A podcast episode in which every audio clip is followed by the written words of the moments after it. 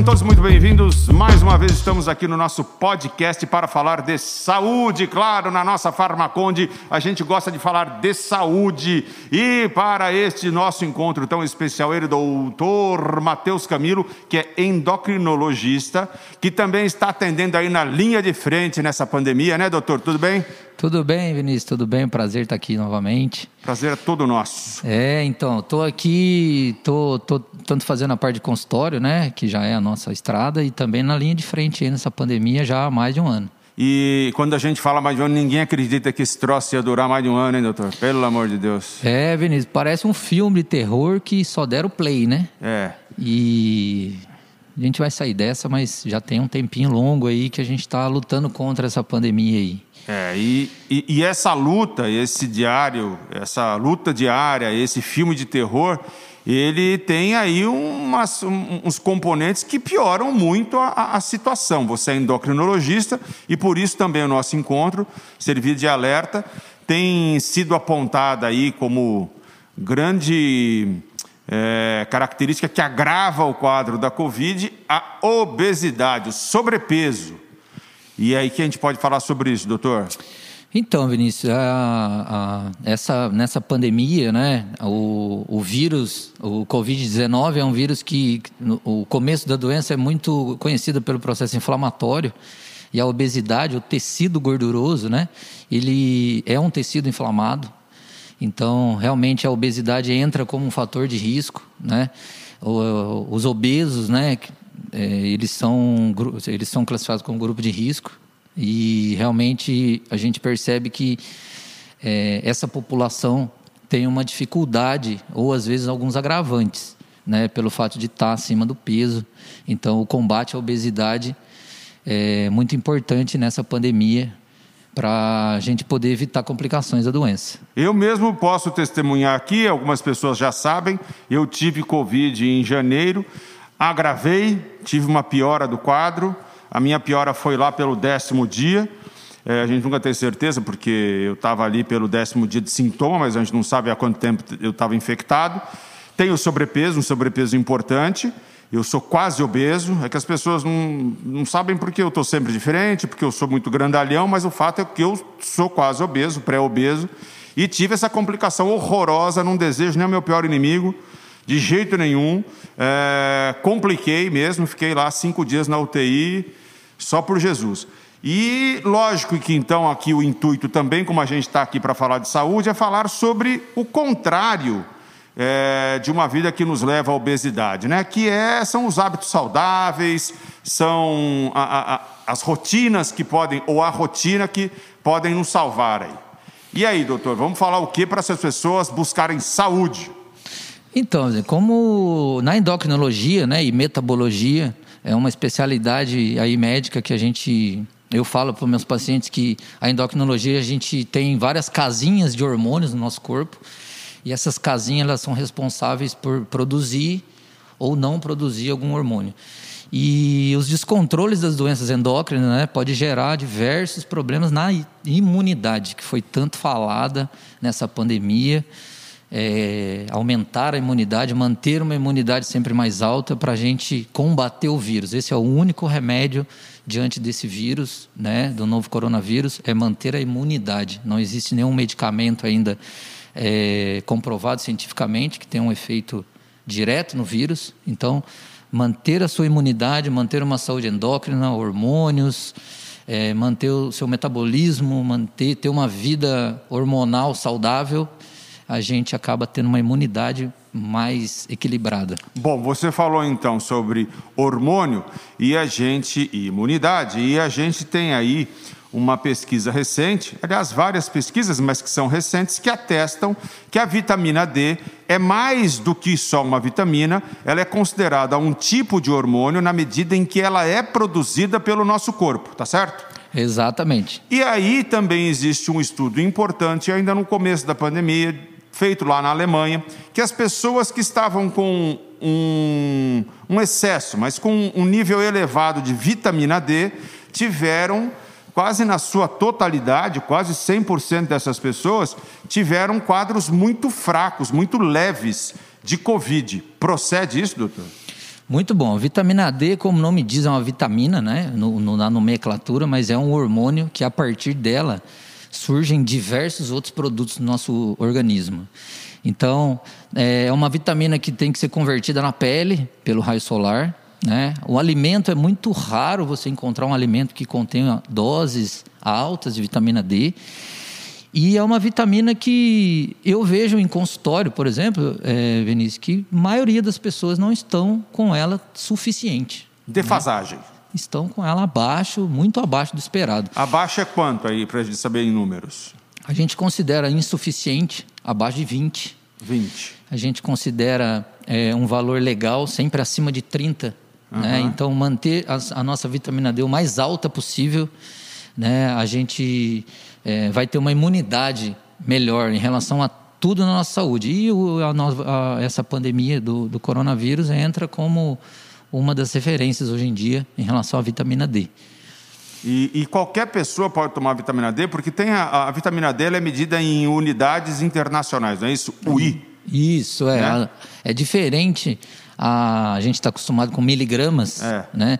A vitamina D ela é, medida, ela é medida em unidades internacionais. Então, e aí as pessoas tomam aí 10 mil I, 5 mil I, 7 mil I. Na nossa Farmaconde mesmo você encontra tanto em cápsulas, quanto em gotas, quanto em comprimidos ou é, pastilhas orodispersíveis.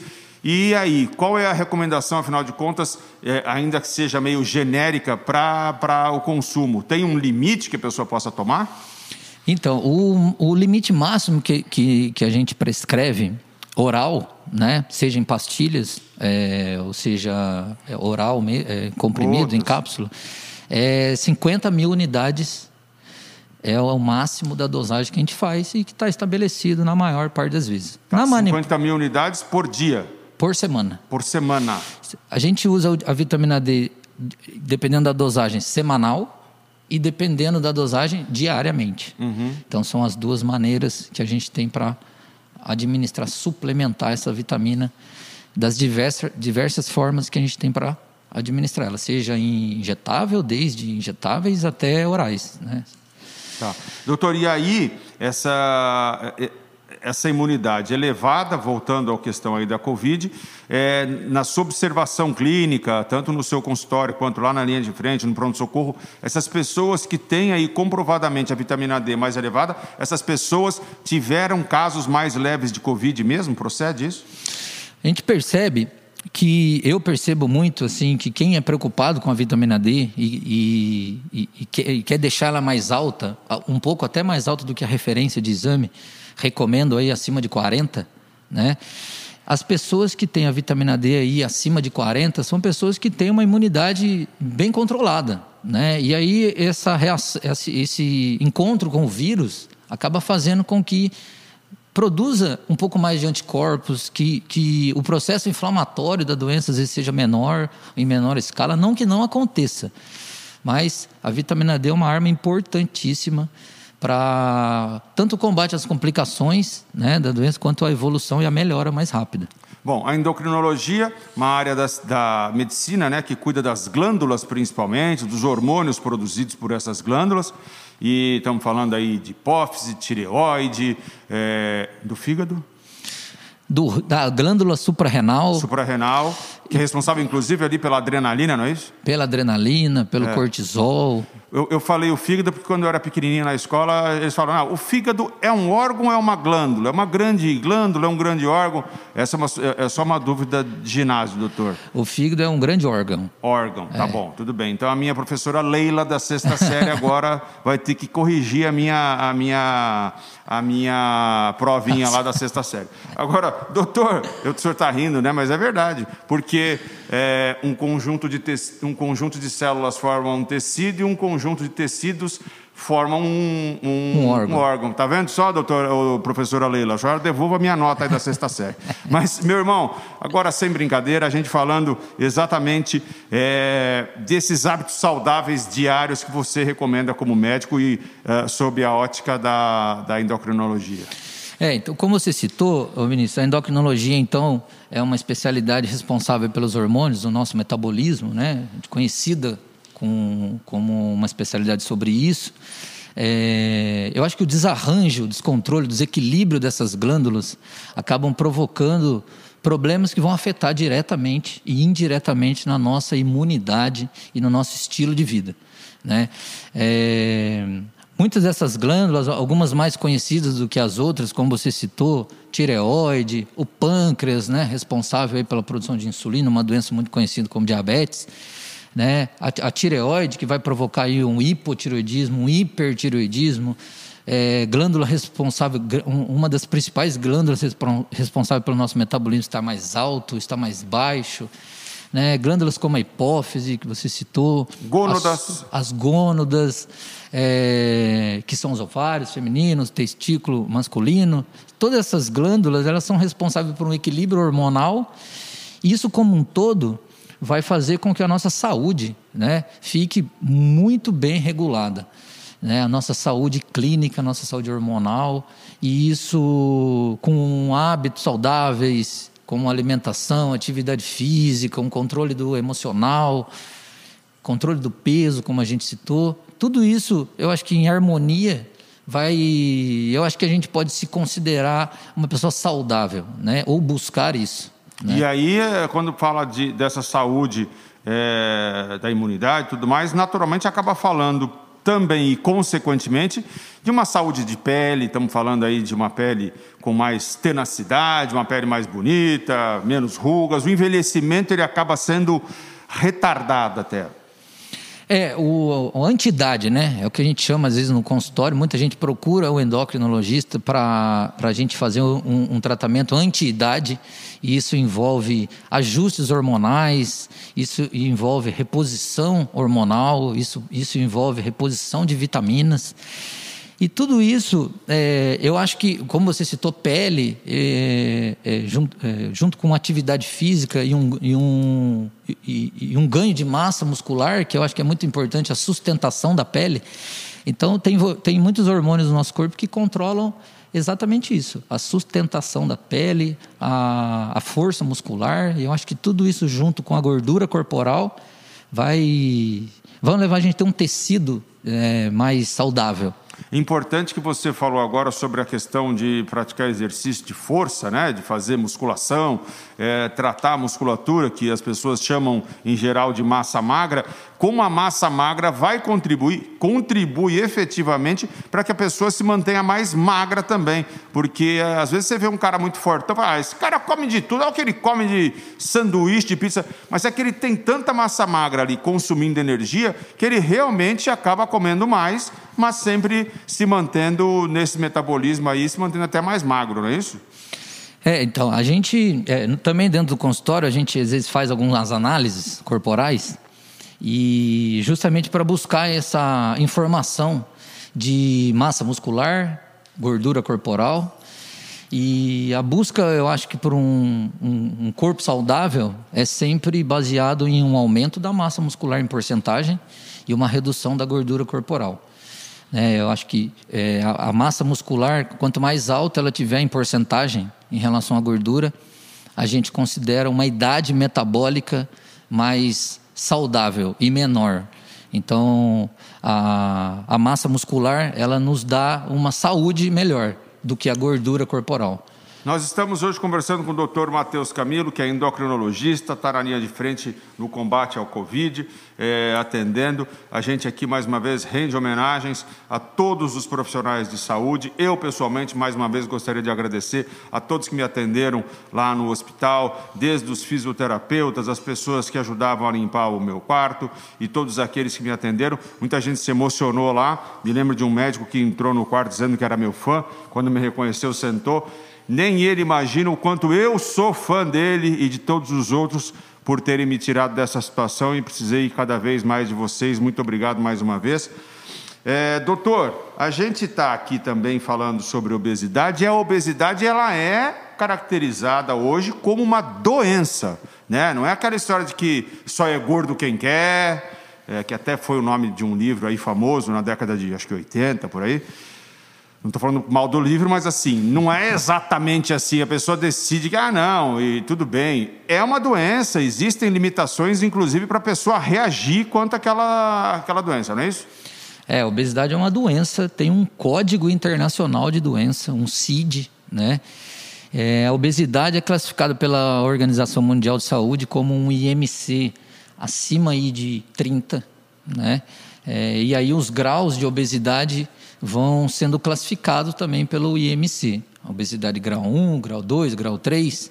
É... Acabei de saber que sou obeso, hein, doutor? Achei que era pré-obeso, mas você acabou de determinar que eu estou obeso, hein? Da segunda a OMS, então. Segunda Obrigado, OMS. OMS, mais por mais essa.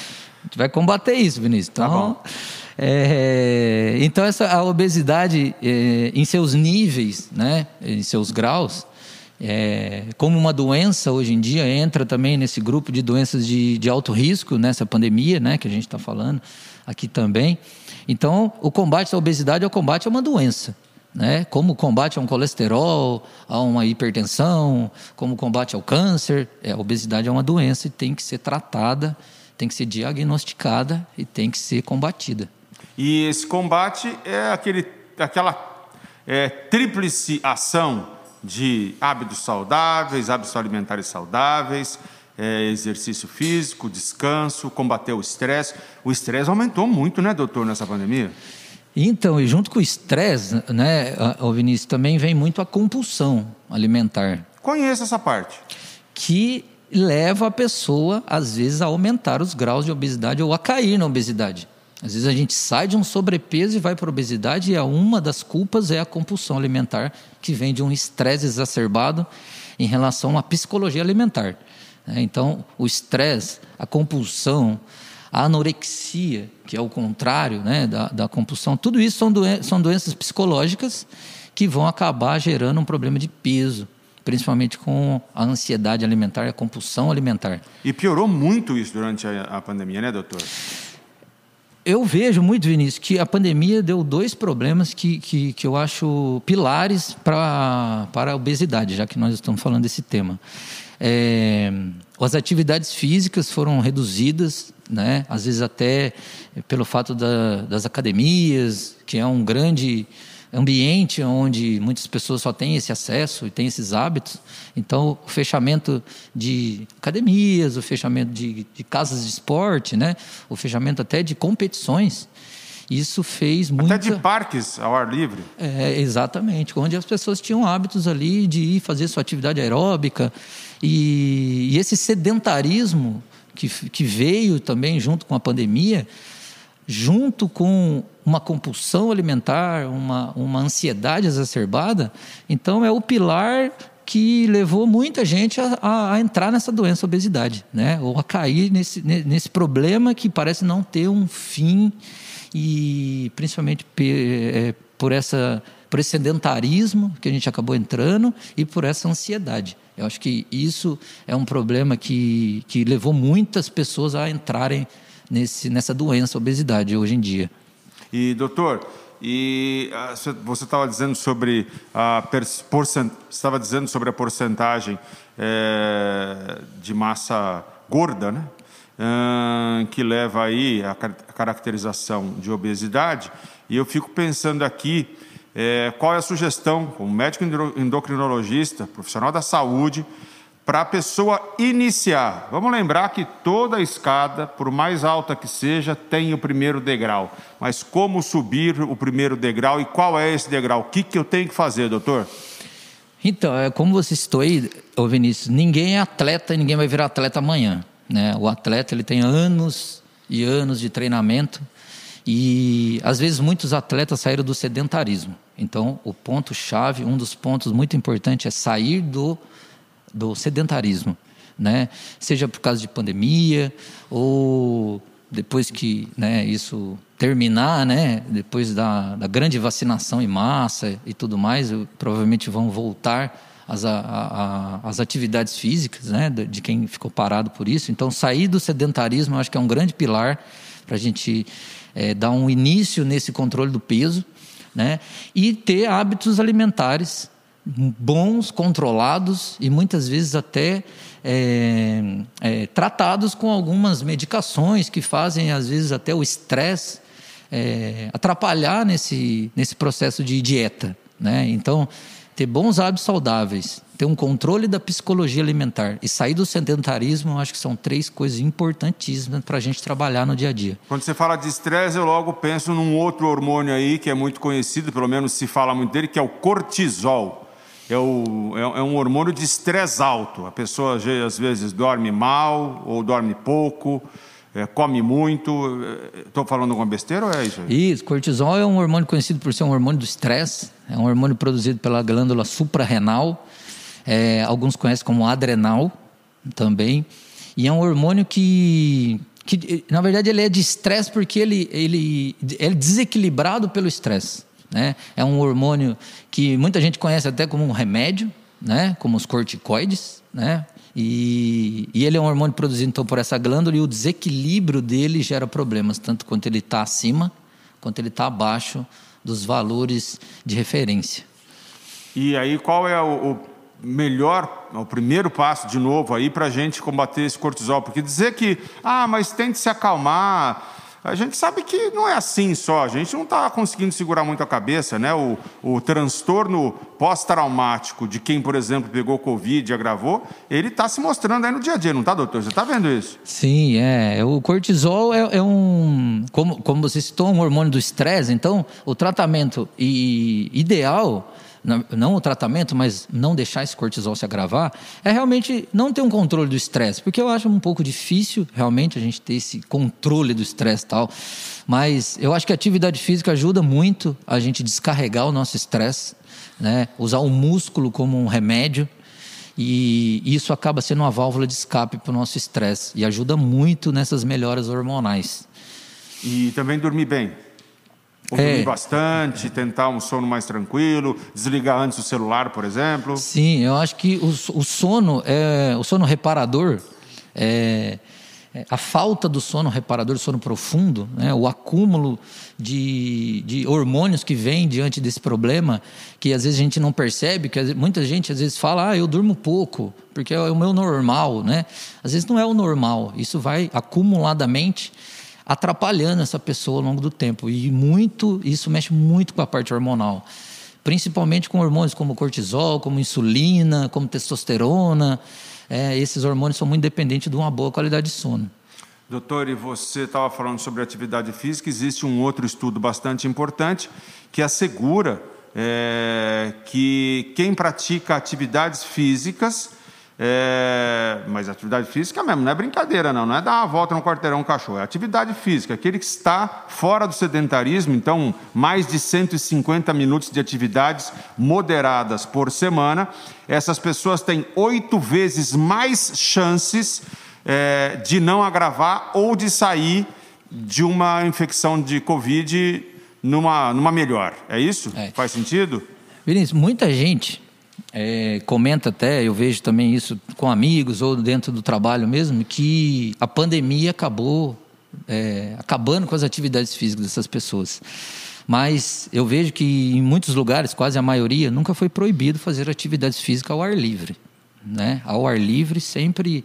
É, é, Mas a per... máscara atrapalha, hein, doutor? Pelo amor de Deus. Atrapalha, atrapalha muito a respiração, a é. oxigenação dos é. músculos. Mas eu acho que manter uma atividade física é manter o metabolismo alto.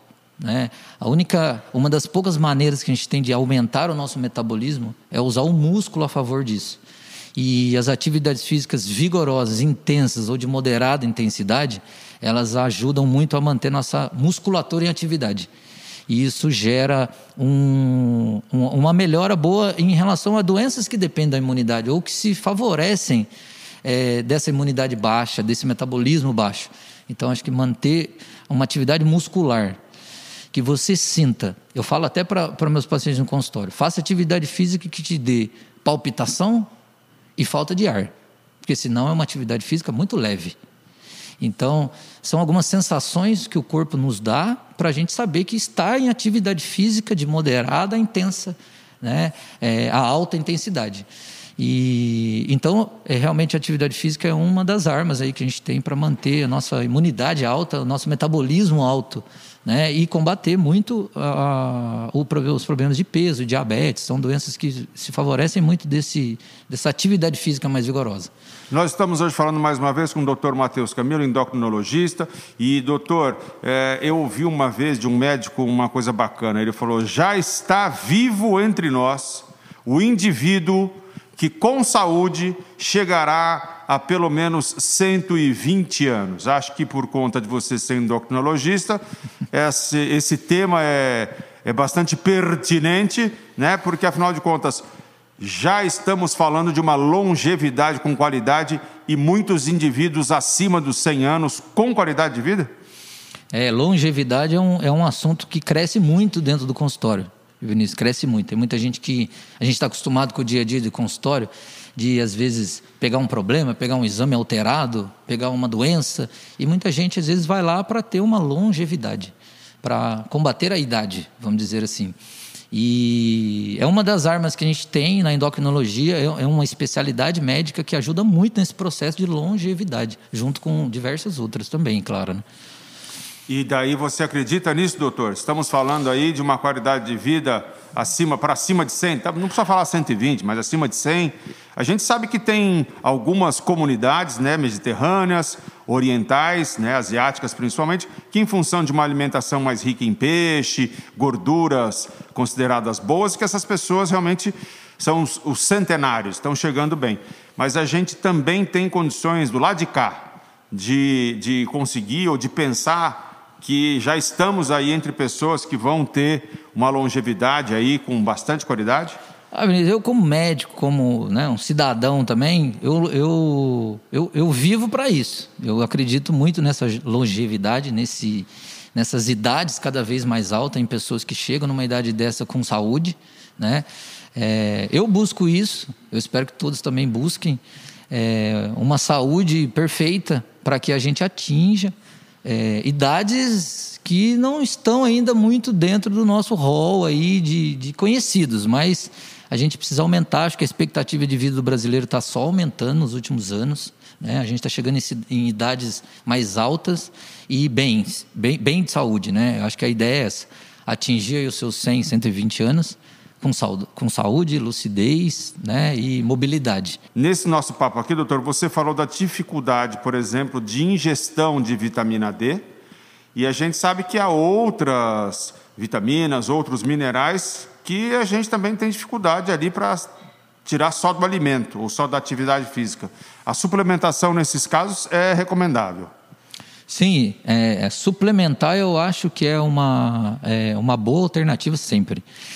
É, a gente pode suplementar diversas coisas, desde hormônios até minerais, vitaminas. Né? Eu acho muito importante a suplementação, porque a gente às vezes não consegue comer todas essas vitaminas e minerais no dia a dia. Então a suplementação ajuda muito a gente a adicionar ou aumentar a quantidade desses nutrientes no nosso sangue. Né? E isso vai gerar uma saúde cada vez maior para crescimento de tecido, renovação de tecidos, órgãos. E, e também a parte hormonal, que também pode ser suplementada, é, cada um, lógico, com as suas indicações e doses adequadas. Também, é, às vezes, essa suplementação desenfreada também tem um limite, né? Tudo a gente sabe que tem doses e tudo tem indicações. Tá certo. Doutor Matheus Camilo, muito obrigado por esse reencontro, dessa vez aqui em podcast na Saúde, na nossa Farmaconde. Um prazer revê-lo, obrigado. Receba também os nossos agradecimentos em nome de toda a comunidade de saúde, profissionais da saúde que estão aí na linha de frente. Obrigado, doutor, valeu. Ah, obrigado, eu agradeço pelo convite novamente aí, Vinícius, sempre um grande amigo aqui. Muito obrigado. Precisando de alguma coisa dentro das minhas, das minhas especialidades, estarei sempre à disposição para poder passar um pouco de informação aí para o pessoal. Um grande abraço para todos, para a família e para você aí, mais uma vez, muito obrigado pela audiência, obrigado por estarem conosco e obrigado por vocês nos seguirem nas nossas redes sociais. Não deixem de acessar o nosso site, não deixem de acessar as nossas redes e bater um papo sempre conosco, aberto e sobre saúde. Beijo, eu fui!